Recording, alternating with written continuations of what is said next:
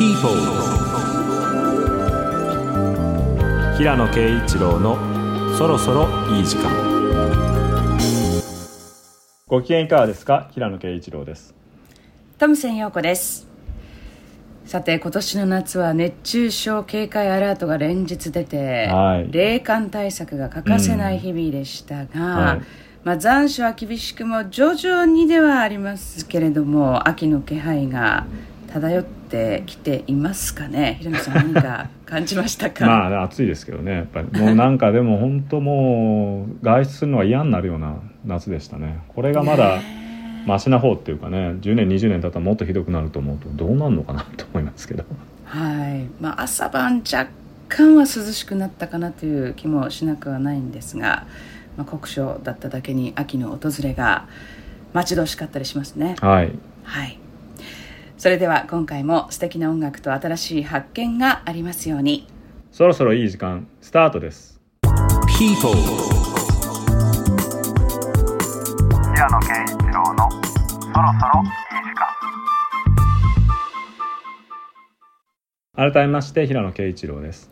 トムセン陽子です。さてここ最近の平野さんはというとはい。先月27日にうん。第18回国際ドストエフスキー学会が開催。はい。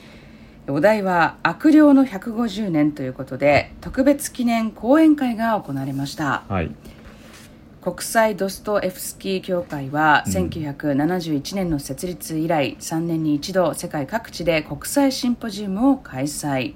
で今回は名古屋外国語大学免疫キャンパスで開かれました。はい司会は悪霊の翻訳も手掛ける亀山育夫さん。うん。そして講演者に平野さん綿谷りささん中村文則さんが参加されました。はい。いかがでしたでしょうか？そうですね、まあ、亀山さんが名古屋外国語大学の学長だっていうことで、まあ、名古屋外大が主催で行われたんですけども、はい。まあ、やっぱりご時世的にロシアのウクライナ侵攻の問題があるんでドストエフスキー学会っていうその、まあ、文学の世界ではあるんですけどやっぱり今ちょっとそのロシア文学に関することに関わりたくないっていうような人たちもいてボイコットが出たりもしてるんですよね、はいボイコットっていうか、まあ、事態というか。うん。まあ、そういう中であのそれでもやっぱり文学は文学ですから多くの方参加して非常に活発な議論がなされたんですけども。うん。綿谷さんはね京都の人じゃないですか。だからドストエフスキーのことをねドストエフスキーって言うんですそれがすごくなんかこうちょっとはんなりな。はんなりとした奥ゆかしさがあってね、ええ。あのなんか世界中でドストエフスキーをそういうふうにこう発音するのは綿谷さんぐらいじゃないかと思うんですけどね。でも平野さんも京都いらっしゃったので、うん。ちょっとそういうふうに言いたくなる気持ちはいやーでもねやっぱり関西弁はこう「なんでやねん」とかその言葉は習得しましたけどえイントネーションはねやっぱ身につかないんですよね。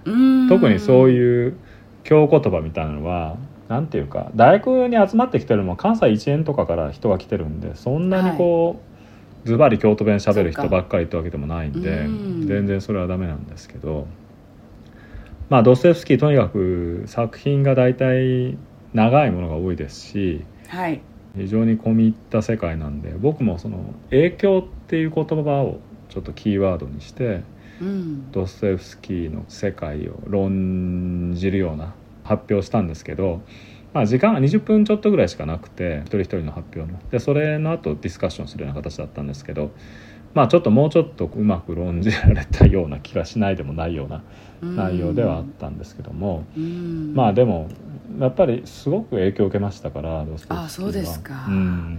えー具体的に例えばどういったところがすごくこう影響を受けたと感じられますか？まあやっぱり人間の複雑さですかね、うん。ドストエフスキーはまあエドガー・アラン・ポーとかも好きでその。人間のこう一種の天の弱的な合理的にはこう割り切れないんだけれどもまさにそれが人間だっていうのは非常に複雑な思考と感情の動きっていうのを捉えて描写しましたけどそういうところがやっぱり小説家らしい小説家だなと思いますね。こううん。論じようとしても何かこううまく理屈では割り切れないようなことがたくさんあるんですけどドストエフスキーの小説。特にはい。まあ、今回僕はあの悪霊も好きなんですけど「白地」っていう小説を少し中心的に論じたんですけど、ええ。これがまたこう論じるのが難しいうんまあ何回とも言われるんですけど、うん。何回っていう言い方がいふさわしいのかどうかもわからないようなまあ非常にこう雑然とした構成的にはかなりいろいろ難がある小説なんですけどうん。でも読み終わるとやっぱりあの書き方しかなかったのかなっていうふうに思わされるようなところがあって昔ね米川正夫訳で岩波文庫で白痴を読んだんですけどちょっと今回のあの発表のために亀山訳で久しぶりに読み返してうんまたちょっといろいろ思うことがあったんでそういうような話をしましたね。もう天才が認める天才とかね、うん。 masterpiece of masterpiece とかよくうん。聞聞きはするんですけれども、やっぱりその平野さんおっしゃったみたいに長いですし、重いしみたいなところで でもね。なかなかこう手が出しにくいっていうのは正直なところで。面白いですよ「罪と罰」とかやっぱ面白いと思いますけどね。あの結構推理小説仕立てですしうん。登場人物がもう奇人変人だらけですから。うん。言ってること自体がやっぱりもうぶっ飛んでますしね。あうのんまあ長さ的にもやっぱり「罪と罰」とかから入るのが僕はいいんじゃないかなと思いますけどね。比較的まだ長い中でも短め罪と罰うん多少短いんじゃないですか、うん。うん。で話も割と分かりやすいですしね白地とかね最後まで読むとすごくやっぱ感動的なんですけど途中かなり、まあだるいっていうか混乱してる部分もあるんでちょっとかなりドストエフスキー読み進んでからじゃないとなかなか手が出ないかもしれないですけどね。まあでも難解であるからこそ、読み終わった時の達成感もね、うん。ひとしおなのかなと思いますし、うん。まあ、平野さんがすごく影響を受けたというところで、うん。平野さんのファンの方はぜひ、まあね、トライしてみるべきなんじゃないかなと思はい。ぜひ読んでみてください。はい。そして、えー19年ぶりの公式対談が文学の森で開催。はい、平野さんと金原ひとみさんの19年ぶりの公式対談が、来たる9月16日土曜日、うん。自由が丘で開かれます、はい、でテーマが小説家が語る私の読書遍歴うん。ということなのですがどんな内容になりそうですか？まあ金原さんよく知ってるので19年ぶりっていうとなんかすごく大層な感じはしますけどね、ええ。それまでもやり取りはあってただ、はい。作家としてきちんと対談するって機会があんまりなかったので、うん。その間、まあ、彼女の作品の文庫の解説を書いたりとか、まあ、いくつか金原文学について論じる機会はあったんですけどまあ公開対談でちょっとワインでも飲みながらとかいうふうなうん。リラックスした雰囲気をイメージしているので彼女がまあ長いパリ生活を終えて、まあ、ちょっとそのことについて書いた本とかもあるんで最初は向こうでの生活の話とかをちょっと緩やかにしつつ、まあ、影響を受けた本とかの話をお互いにするっていうようなことを考えてますね。あいいですうん。ね、でえっと、会場参加が難しい方は9月20日水曜日うん。20時よりオンラインのプレミア視聴会もあるということはいですので、えーぜひですね平野さんの公式ホームページをチェックしてください。はい、お願いします。会場はもうちょっと埋まっちゃいましたけど、オンラインでははい。まだ枠がありますので、ぜひよろしくお願いします。そして一節週めくりカレンダー2024年版が間もなく販売、はい、平野さんの小説作品に登場した印象的な文章の一節を週めくりで触れることができるカレンダーの2024年版が間もなくお目見えです、はいこれ毎年すごく人気で。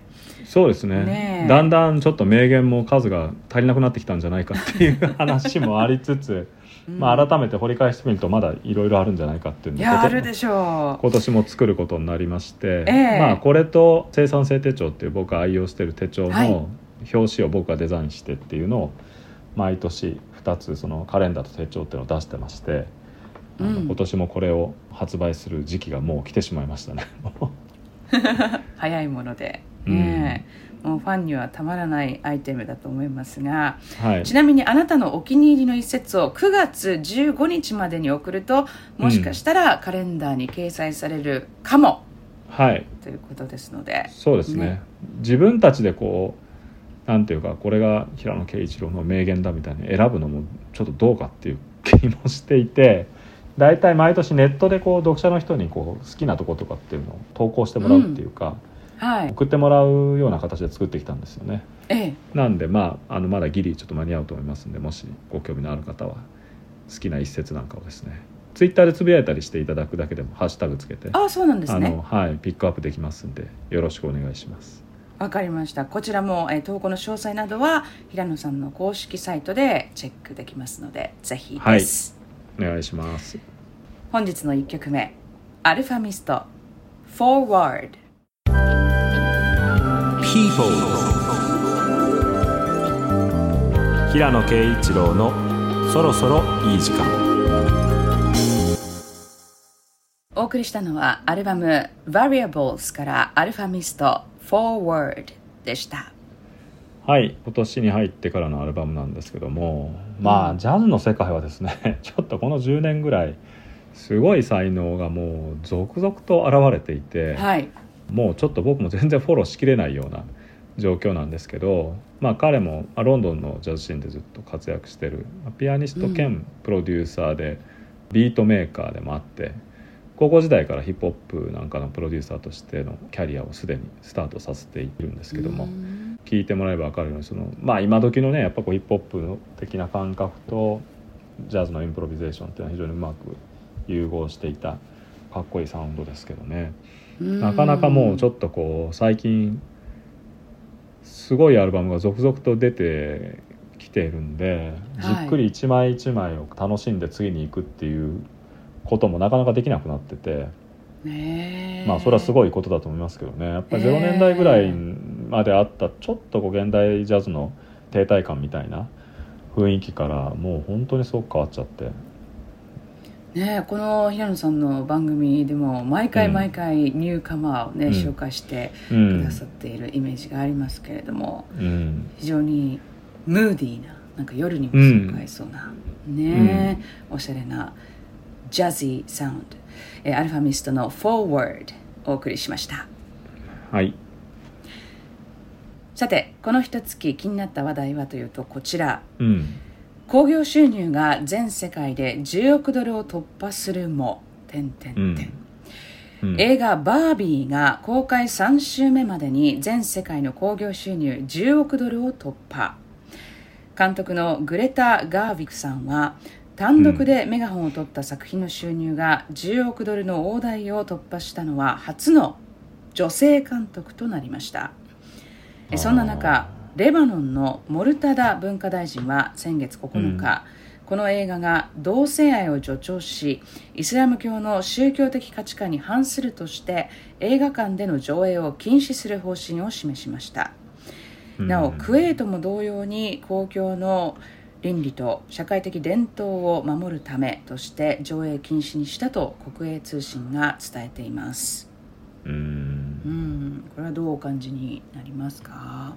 いやちょっとまだ見てないんでね全然ちょっと内容的なことにはついていけてないんですけども、はい。でもそもそも女性監督で10億ドル突破したのが初めてっていうのもねやっぱりいかに映画業界も男性中心的な世界だったのかっていうことを改めて感じさせられますしはい。やっぱりそういう意味ではダイバーシティっていうのをその言葉だけじゃなくて実際にその社会の中でより前進させてっていくっていうことの必要を、まあ、改めて感じますけどね。でうん。まあ映画はやっぱりすごく影響力を持ってるんで昔は本とかでもねやっぱりその発禁になるとかっていうような本、うん小説とかっていうのはありましたけど映画の場合もやっぱりそういうような話になってますけどね。ただその同性愛を助長しとかって言いますけどうん。別にそのセクシャリティはこう助長するからその人の性的思考とかが変わるとかっていうもんでもないですから、そううん言えない人っていうのがカミングアウトできるとかってそういう環境が整うとかっていうのはありますけどあーそうですねそのなんか影響を与えたらどんどん同性愛者が増えるとかそういうようなもんでもないので、やっぱり同性愛を助長するとかっていうような言い方に対しては非常に強い違和感がありますよね。うん。日本でもそういうことを言いがちな人いますけどねその同性婚を認めたりしたら同性婚の人はどんどん増えるとかなんかそういう人たちいますけどね、うん。うん。それはやっぱちょっと根本的に認識がずれてんじゃないかなと思いますけど。まあ、いろんなその文化ですとかそのうん。文化の違いを知ることができる映画ではあるんですけれども、うん。こういったね宗教的な価値観ですとか倫理観っていうのが絡んでくるとね、大衆娯楽を届けられないというジレンマが生じたりもします、うん。見ましたトム先生、いや見てないです。あそうですか。見見に行くリストに入ってますか、見に行くリストに入ってないですね。入ってない。正直に言うと入ってないですが。バービーに関心がないんですか、ええバービーに関心がないですバービーはものすごい世代っていう言い方正しいんでしょうかね。うんあのすごい遊んでたので小さい頃。あそうですか。うん。ええリカちゃんかバービーかみたいなねああ。りましたけれども、あ、うん、まだちょっと見に行こうまでは行ってないんですがあの映画で言うとですね、まあ、この夏さまざまな話題となっている映画が公開されておりますけれども何か平野さん、うん。ご覧になったものって今ちょっと資料もご用意させていただきましたがご覧になか？なかうん、夏でもないですけどまあ子供をスーパーマリオブラザーズには連れて行きましたけどね、あはい、まあ、マリオブラザーズのムービーですか？うん。あとはそうですね。今ちょっと今手元にヒット映画のランキングがあってその中に入ってないんですけど是枝監督の「怪物」は見に行きましたけどね、あうん。ーあそれはお一人で？家族で？あ一人で行きました。一人で、うん。あそうなんですね。そっか。まああんまりだからこの夏は映うん。ちょっと忙しくて映画ん。なかなか見に行けなかったんですけどね。ちょっと見たい映画も溜まってますけどまあ、ミッションインポッシブルもね話題だったりしますけれども、あとは、まあ、あうんのしんちゃんうちの娘は「クレヨンしんちゃん」が好きなのでこの新作、えはい、は連れて行ってみようかななんて、ううんん資料を見ながら思いましたね。大人でも泣けるらしいですよね。感動するって えク泣レヨンくんですか？しんちゃん。あクレヨンしんちゃんはギャグ漫画じゃないんですか？あそうあのとても楽しめるバージョンのものと、あと今あ歴代のねその作品があるじゃないですか、うん。もう大人でも号泣するっていう、えーものもあったりシリーズとしてあったりして、そうなんだ。へえそうなんですよ、まあ、大人でも十分か家族で楽しめるっていうのがまあまあコンセプトらしいですね。はい、うん。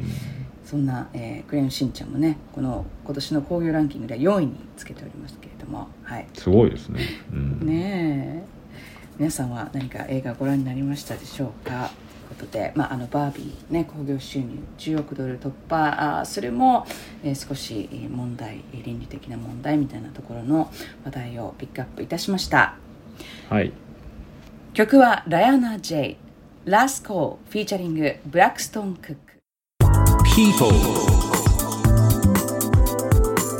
平野啓一郎のそろそろお送りしたのはアルバム「Last Call」からラヤナ・ジェイ「Last Call」 featuring ブラックストーン・クックでした。はい。この曲がすごくかっこいいと思ったんですけどはい。全然こうやって有名な人じゃなくてええ。多分すごくまだ無名の人なんですけどはい。なんかアマゾンだったか Spotify かなんかでリコメンドされて聞いええ。てすごくかっこよかったんでちょっと取り上げてみたんですけど調べたところによると10歳の頃から聖歌隊とかで歌い始めて、うん。まあ、16歳ぐらいの頃から曲を書き始めたようでカリフォルニア州リッチモンド出身の R&B のとか、まあ、ソウルとか歌ってる人みたいなんですけどすごくねビジュアル的にもインパクトのある人で、大きいんですよこの人ものすごく。えー、ではっきり言うとこれこの「ラストコール」ってアルバムの中のタイトル曲であのアルバムの中ではこの曲が一番いい曲だなんですけど、うん。多分なんでまあちょっと全体のクオリティのばらつきがあるような気はしましたけどでもこの曲はすごくかっこよかったからなんかもっと有名になるんじゃないのかなっていう気がするんですけどね。あまりにもかっこよくて他の曲もチェックしてしまいました、他の曲ってこの「ラストコール」アルバムをね全体でうん。聴いてしまうぐらいかっこいいすごい雰囲気のある、ねグルービーね。な音ですよね、うん。いつも勉強になります平野さん。なんかねもうニューカマーをどんどん紹介してくださいますけれども、うん。これはもう早耳リスナー要チェックですね。そうですね。定点観測してあの、有名になるかどうかを 末永く見守っていきたいと思います。そうけどですね。ダイアナ・はい J、ラスコフィーチャリングブラックストン・クックお送りしました。People 平野啓一郎のそろそろいい時間ピープル平野啓一郎のそろそろいい時間。引き続き気になる話題はというとこちらです、はい。映画「シュガーマン奇跡に愛された男聖居」うん。はい。アカデミー賞の長編ドキュメンタリー賞に輝いた「シュガーマン奇跡に愛された男」の主人公として晩年に名声を得たメキシコ移民でデトロイト出身のシンガーソングライターシクスト・ロドリゲスさんが先月8日亡くなりました。81歳でした、70年代にアメリカで作品をリリースするも鳴かず飛ばず。しかしながら長い歳月を経てどういうわけか南アフリカへと渡った彼の音楽が反アパルトヘイト運動に湧く人々の共感を呼び海賊版として流通。思わぬところで人気を博していきます、うん。え死亡説まで飛び出す数奇な彼の人生。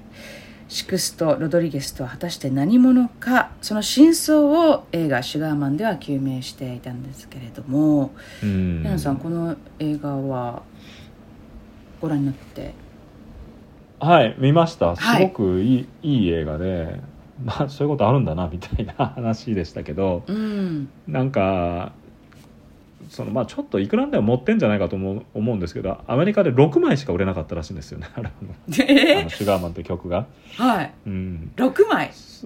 で映画の中では言ってますけどね、ええ。まあいくらなんでももうちょっと売れたんじゃないかと思うんですけど、うんまあただ全然評判にならなかったけどはい。南アフリカですごく、まあ、大スターになってて結局映画の中でも彼が初めて南アフリカに行ってコンサートをすることになってそしたらもう昔この曲が好きだったっていう人たちがものすごい会場に溢れていて、えただなんかこのロドリゲスって人もすごくちょっと人間的に魅力のある人でまあ労働者としてずっと働いてるんだけど職場に必ずきちんとしたスーツで来てで子供たちを美術館に連れてってとか、ーうん。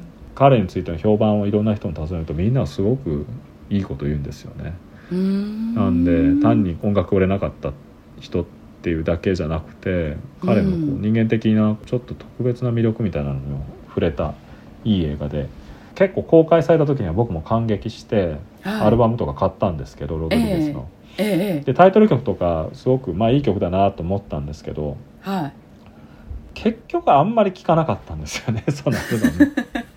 はい。それは。それがちょっとやっぱり彼がミュージシャンとしてのこうもう一つあのブレイクしなかった理由かなっていう気もしましたけどね。はあそれはもう少しもう一歩踏み込んでというかどう分析されますか？なぜそんなに聞かなかったんだろう自分はっていう。なんでですかね？あんまりうまく言えないですけど何回か聞いててうん。なんとなく聞かなくなっちゃったっていう。でなんか時々無償に聞きたくなるっていうわけでもないままそれから結構時間経ってましたけどね10年ぐらい。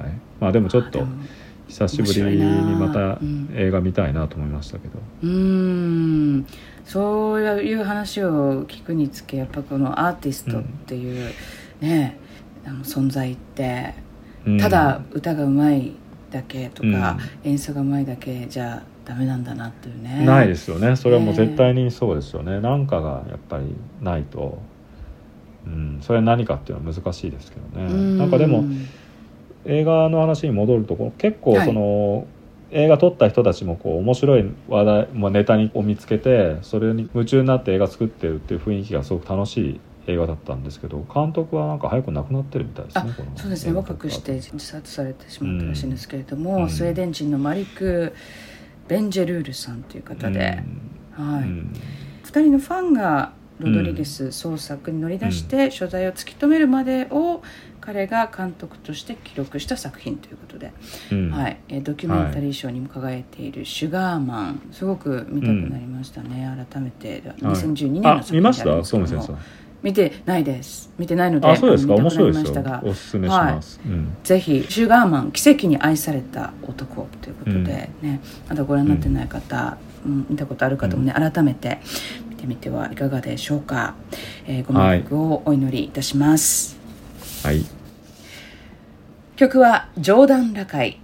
イリュージョン People. 平野啓一郎のそろそろいい。時間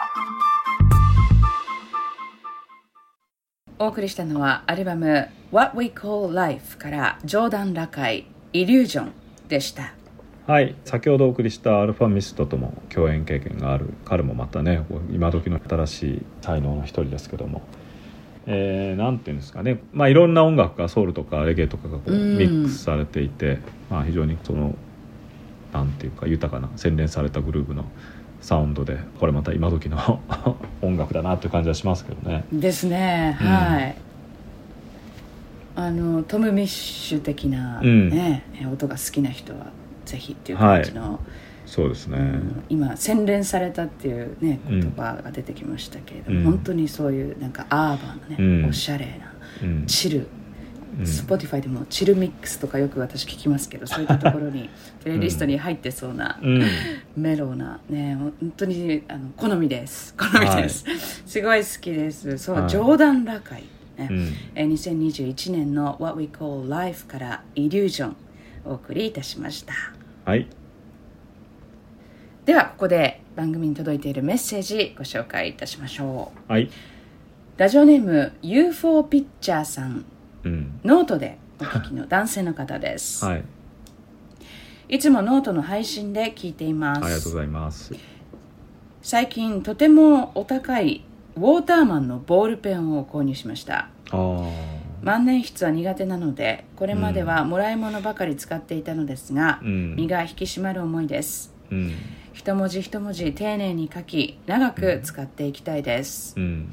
平野さんペンとかにこだわりありそうですね、というメッセージです、まあなかったんですけど 全く。ええ。やっぱりある時からまず手書きで手紙書くっていう機会がだんだんなくなってきていて、うん。まあ書くとするとやっぱりなんかよっぽど偉い人にちょっと手紙でお礼を書いたりとかお願いしたりとかいうような時しか手書きで書かなくなったんですけど、うん。筆記用具に昔は何のこだわりもなかったんでえあの100円のボールペンとかで書いたりしてたんえですよ。えそうするとねなんかそういう人たちから返事をいただくとやっぱりほぼ万年筆で書いてあるんですよね。あそれでね20代ぐらいの頃はまあ自分が若者だしと思ってうん。あんまりそういうこと気にしなかったんですけど、だんだんねなんかあんまり安いボールペンで手紙書くのも失礼なんじゃないかっていう気がしてきて。それでねちょっとある時から万年筆とか使うようになったんですよ。あはい。ただ僕もね本当のこと言うとやっぱりボールペンの方が書きやすいなと思ってて。うん。でボールペンも今やっぱり高いいいやつとかはすごくやっぱり書きやすいし綺麗だし、うん。本当のこと言うとボールペンで書きたいなとも思ってるんですけどもうちょっとこう、うん。芯の太いボールペンがあるといいなと思ってますけどね。万年筆ぐらい。えーあのよくポイントでね。そうそう。0点いくつってそうフリクションとかああいうのはね結構、うんあのいろんなサイズがあって日常的に使うものは太いのとか細いのとかいろいろ使い分けてますけど、はい。なんか手紙書けたりする時用のボールペンとかはちょっと今自分が持ってるのよりも太い方がいいのかなとか思ったりしつつ、うんうん。うん万年筆もこう書き方のコツっていうんですかね、ああるんだろうなと思って。ありますよね。力の入れ加減とかねえボールペンと全然違うし。そうですえあと本当のこと言うとやっぱりあれってなんかアルファベット書くためのペンなんじゃないかなって気もしますけどね。え 横にねうん横向きでっていう。そう。そうですよね。あのこの方ももらい物ばかり使っていたと、うん。これまではっていうことだったんですけど、やっぱり平野さんも職業柄この万年筆だったりいいペンをもらうことって多いんじゃないですか？いや意外とそうでもないですけどまあ、うん。モンブランとかのねなんか立派なやつっていうのはどっちかっていうとええ大学入学祝いとか、なんかそういうのでもらったものをつ、ってますけどね。いまだになんかうん。作家になってアフター賞取った時とかに親戚にもらったりとか。あと人の形見みたいのでもらったやつとかもありますし。それ以外ではあんまりうん僕にそんな引きをくれる人もいませんけどね。いあのいつでも 募集してますけど、ねえ。本当にあのおっしゃる通りで文字を書く機会が、あのめっきり減ってしまったので、なかなかね、うん。自分のちゃんとした、うん。真剣に書いた文字ってどんなんだったかなってもう忘れちゃう。大体こういう、ね、仕事でこう書き写すとかうん。メモ取るとかっていうのも殴り書きだったりするんで。いやーだんだん下手になっていってますよやっぱりえーでしょうね。すごい嫌な気持ちになりますよ手紙書いた後。こんなにいいこと書いてんのに字がこんなに幼稚だと。なんか内容もすごく 確かに。ダメに見えるな。本当大事ですよね、うん。字って。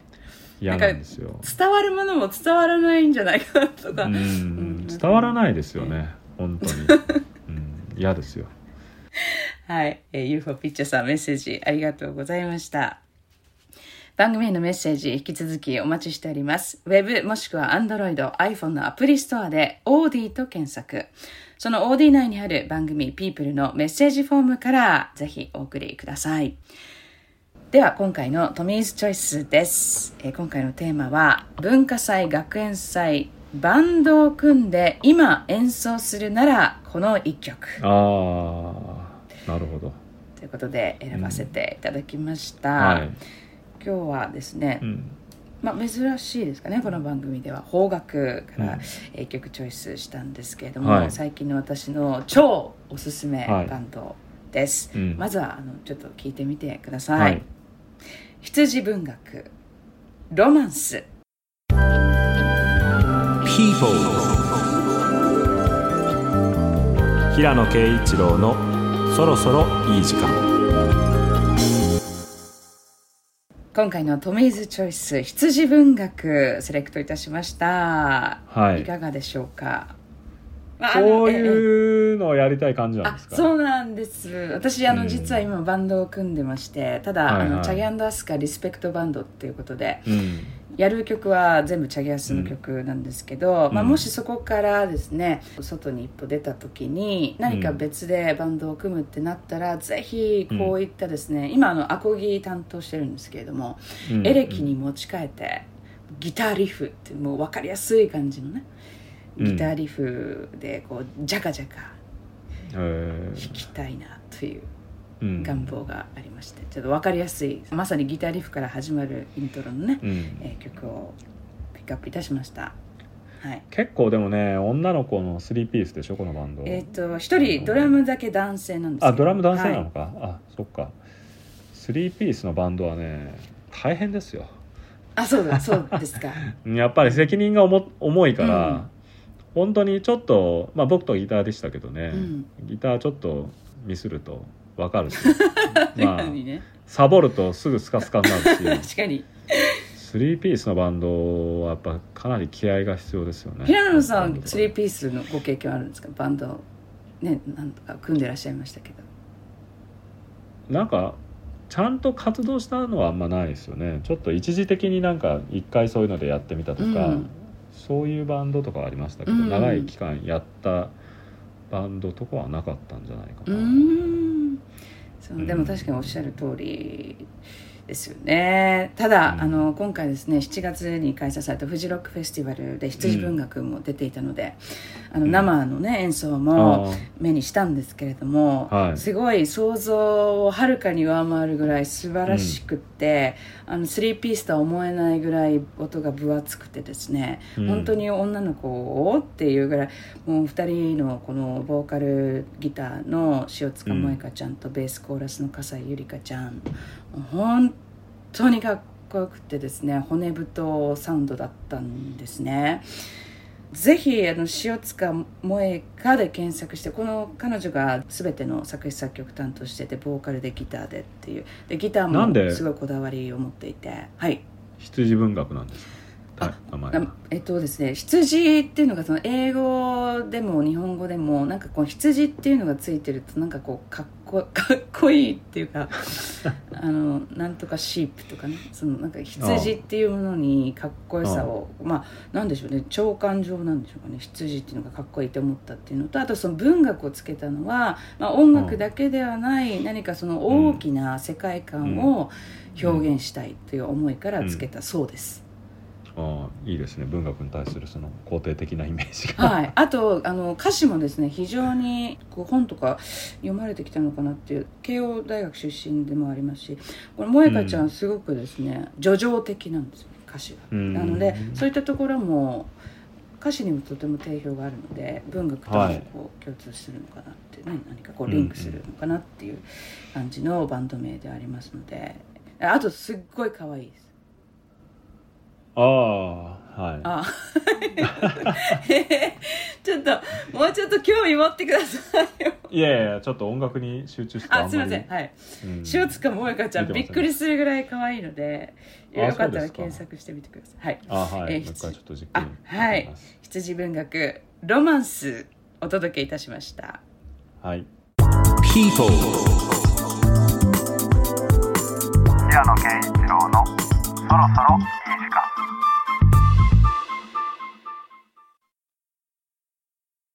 ドン。照明もつけないまま書斎のモニターの前に一人で座ってアストはウィキノベルの「ドーン」シリーズが放つ光と向かい合っていた。そして少し長い間その光を浴びすぎてしまったというふうに肘を立てて両手のひらに顔を埋めるとそのままゆっくりとうつむいて熱を帯びた髪を指ですいた。リリアン・レインの火星での手術映像の広まり方にははっきりとした2段階が認められた。ドーンの地球帰還後1年という時間を経て第一にそれは中連からの流出映像という極めて不鮮明な代物とともに映っているのはノノ・ワシントンだという誤解によって話題を集めた。その後アスト自身がヒューストンの医療部とやり取りをするために撮影したはっきりとリリアンだとわかる数種類の映像がエコーの映像や手術の手順を説明した地球からの映像などとともにいわば真相として勝えた求めに対し洪水のような勢いで流布していったのだった。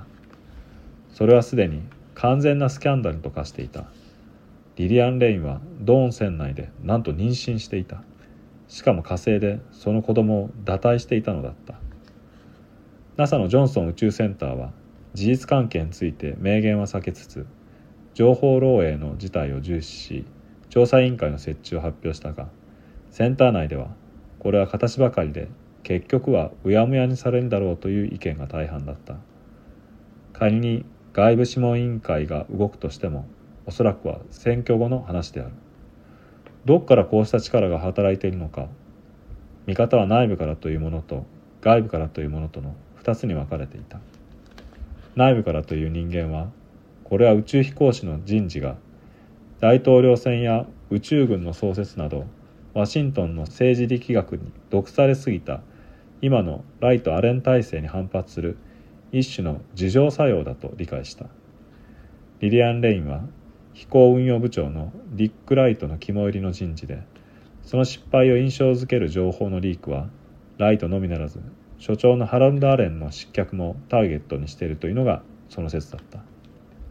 他方外部からという人間は目的はリリアン・レインの人気失墜でそれは単にひがみか低俗なゴシップ趣味によるものなのかもしれないが規模とタイミングとを考えるならば副大統領候補のアーサー・レインにダメージを与えるためと考えるのが妥当だとみなしていた。内打ちによるリークである場合解雇された者によるさらなる情報の暴露が恐れられた。外圧の場合騒動の沈静化に躍起なワシントンの共和党陣営からは事を荒立てないようにと言明する通達が来るはずだった。People, 平野啓一郎のそろそろいい時間。お送りしたのはアルバム「スミザリーンズ」から「ジョージ Glimpse of Us」でした。はい。大阪出身ニューヨーク在中っていう、まあ、日系の R&B シンガーなんですけども。はい。この曲は全米チャートでなんと8位にランキングインされたということで再生回数5億2000万回わということで、まあ、全米チャートがのトップ10に入るっていうのがすき焼き以来の快挙なようなんですけどおも全然知らなかったんですけど実は、ええ。まあすごく現地では今ホットなシンガーで。ちょっとねなんかビデオも見たんですけどこのうん。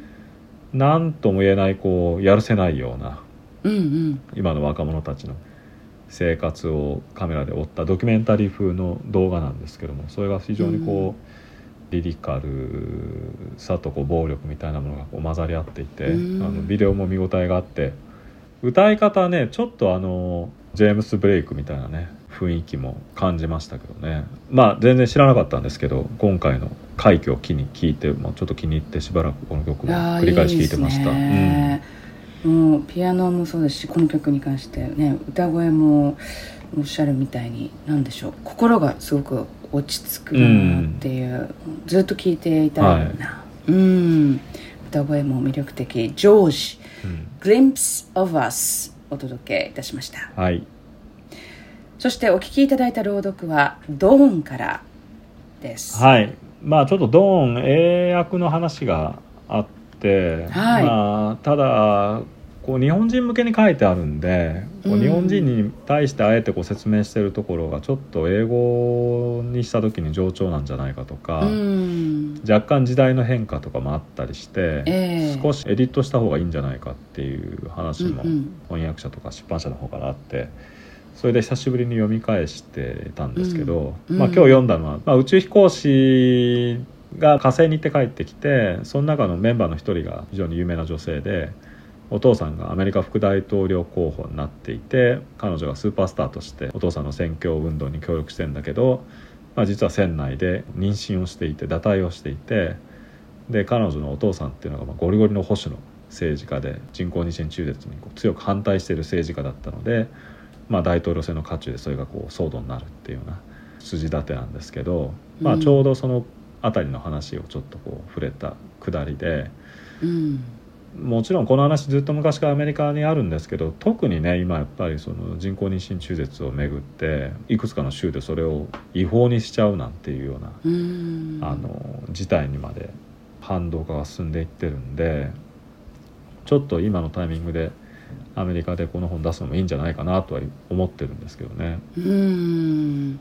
なんかこう随所うにん先見の明っていうんですかね、うん。稲野さんのこれ10年以上前の作品とは思えないほどその大統領選挙もしかりですけれども、うん。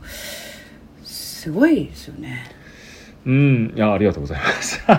うん。そうまあ結構ねだから今読んでもらうぐらいのタイミングで面白いんじゃないかなとか思いつつ読み返してましたけどね。ちょっとうん。なんかさすがに古くなってんじゃないかなと思ってしばらくあんまり翻訳観光に気が進まなかったんですけどはい。今回ちょっとその手直ししながらずっと読み返していて結構まあ面白いんじゃないかなって自分で言うのもなんですけど思いつつはい。はい。あの手を入れてます。えーぜひです、はい、えー夏の暑さも徐々に和らいでくると思います、はい。えー秋の夜長の読書のお供にいかがでしょうか？ぜひ。People. 平野啓一郎のそろそろいい時間お送りしたのはアルバム「ボリューム1からアーロン・パークスマット・ブリューワーエリック・ハーランド「All the Things You Are」でしたはいジャズの非常に有名なスタンダードの一曲ですけどもうん。アーロン・パークスは僕なんかはあのジョシュ・アレットマンと一緒にジェームズ・ファームっていうグループをやってたのであの最初は知ったピアニストですけども、うん。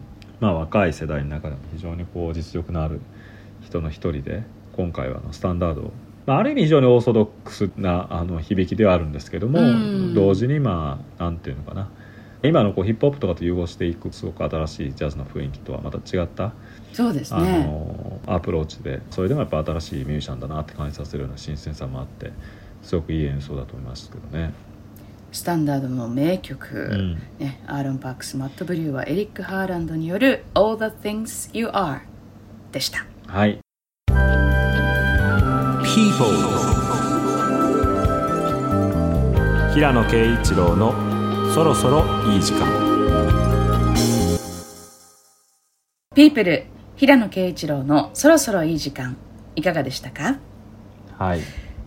あ少しくらい前からですねツイッターの名前が X に変わって、馴染みの,、あの青い鳥さんがね、うん。いなくなったのはちょっと残念な気もするんですけれども、うん。えー少し前にマストドンが話題になって最近では対抗馬としてスレッズが登場したりっていう、うん。まあ、うん。X がまだ生き残る感じなのかなと思いますけれどもね、SNS で平野さんどうですか？こう気になるものありますか？まあとりあえず名前がダサすぎてロゴがダサすぎるっていうのはねちょっと X の難点だと思いますけど、まあでも結局みんなフォロワーが結構それなりにいて自分がフォローしてる人がいてっていううんやっぱりもうコミュニティになってるうん。で、う自分だけスレッズに移ってもそのコミュニティの人たちがみんな来てくれないことにはちょっとやっぱり寂しいですし。先行者利得っていう言い方ありますけどね。こういうサービスってやっぱり先に始めた企業とか先に始めた人とかがすごく利益を得て僕とか小説家の中では始めたのが早かったからやっぱりフォロワーがすごく小説家を誰かフォローしてみたいと思った時に他にあんまりいないって中で僕フォローしてくれた人とかもいたんで、はい。そういうのがやっぱりツイッターの場合はすごく大きいですから。うんもうスレッズなんて本当ただのサロマネみたいなサービスだし 別に、うん。まあ、マスクは問題のある人だと思いますけどやっぱりあの才能と表裏をなして、うん。でもじゃあザッカーバーグの方がすごく倫理的に立派な人かっていうと大体フェイスブックなんて作られた経緯からしても、うん。まあろくなもんじゃないですしそういう意味ではスレッズの方がなんかすごく立派ってわけでもないから。うん。なんかやっぱしばらく X をみんな使い続けるんじゃないかなと思いますけどただちょっとそのブロック機能をねなくすかもしれないとかいう話とかあってねはいそれは困りますよねうんみんな多分。ただアップルのアプリの規定として、うん。そういうブロック機能的なものを備えてないといけないっていうようなあ規定があるらしいんで、ううん。ん。まあ iPhone とかで使い続けるためにはブロック機能は排除できないんじゃないかっていう専門家の意見も載ってましたね。ねえなんかラジオでも私も X だけだと、ねなんか足りないような気がして旧,、ねえ。旧ツイッターの X でコメント投稿してくださいとか、そういうわざわざそういうふうに言い直したりとかリツイートもねもうあのリポストになったりじゃあ、ね。つぶやきはなんて言えばいいんだっていうねそういうふうにこう、あのクエスチョンマークを上げてる人も何人かいますけども、ねツイートじゃないですかね。なんて言うんですかね？X X ルと。か X る。あ日本人っぽいですね。X るよく、うん、もうでもなんかちょっと X ってこう場面によっては性的なニュアンスがあるじゃないですか、はい。X レイテッドとかね、えちょっとだからなんかいろいろどうかと思いますけどねやっぱり X っていうのは。は、なんか落ち着かない感じがありますけれども、はい、えー番組のメッセージはえーいつも通りメールでお待ちしております。ウェブもしくは Android、iPhone のアプリストアで OD と検索。その OD 内にある番組 People のメッセージフォームからお送りください。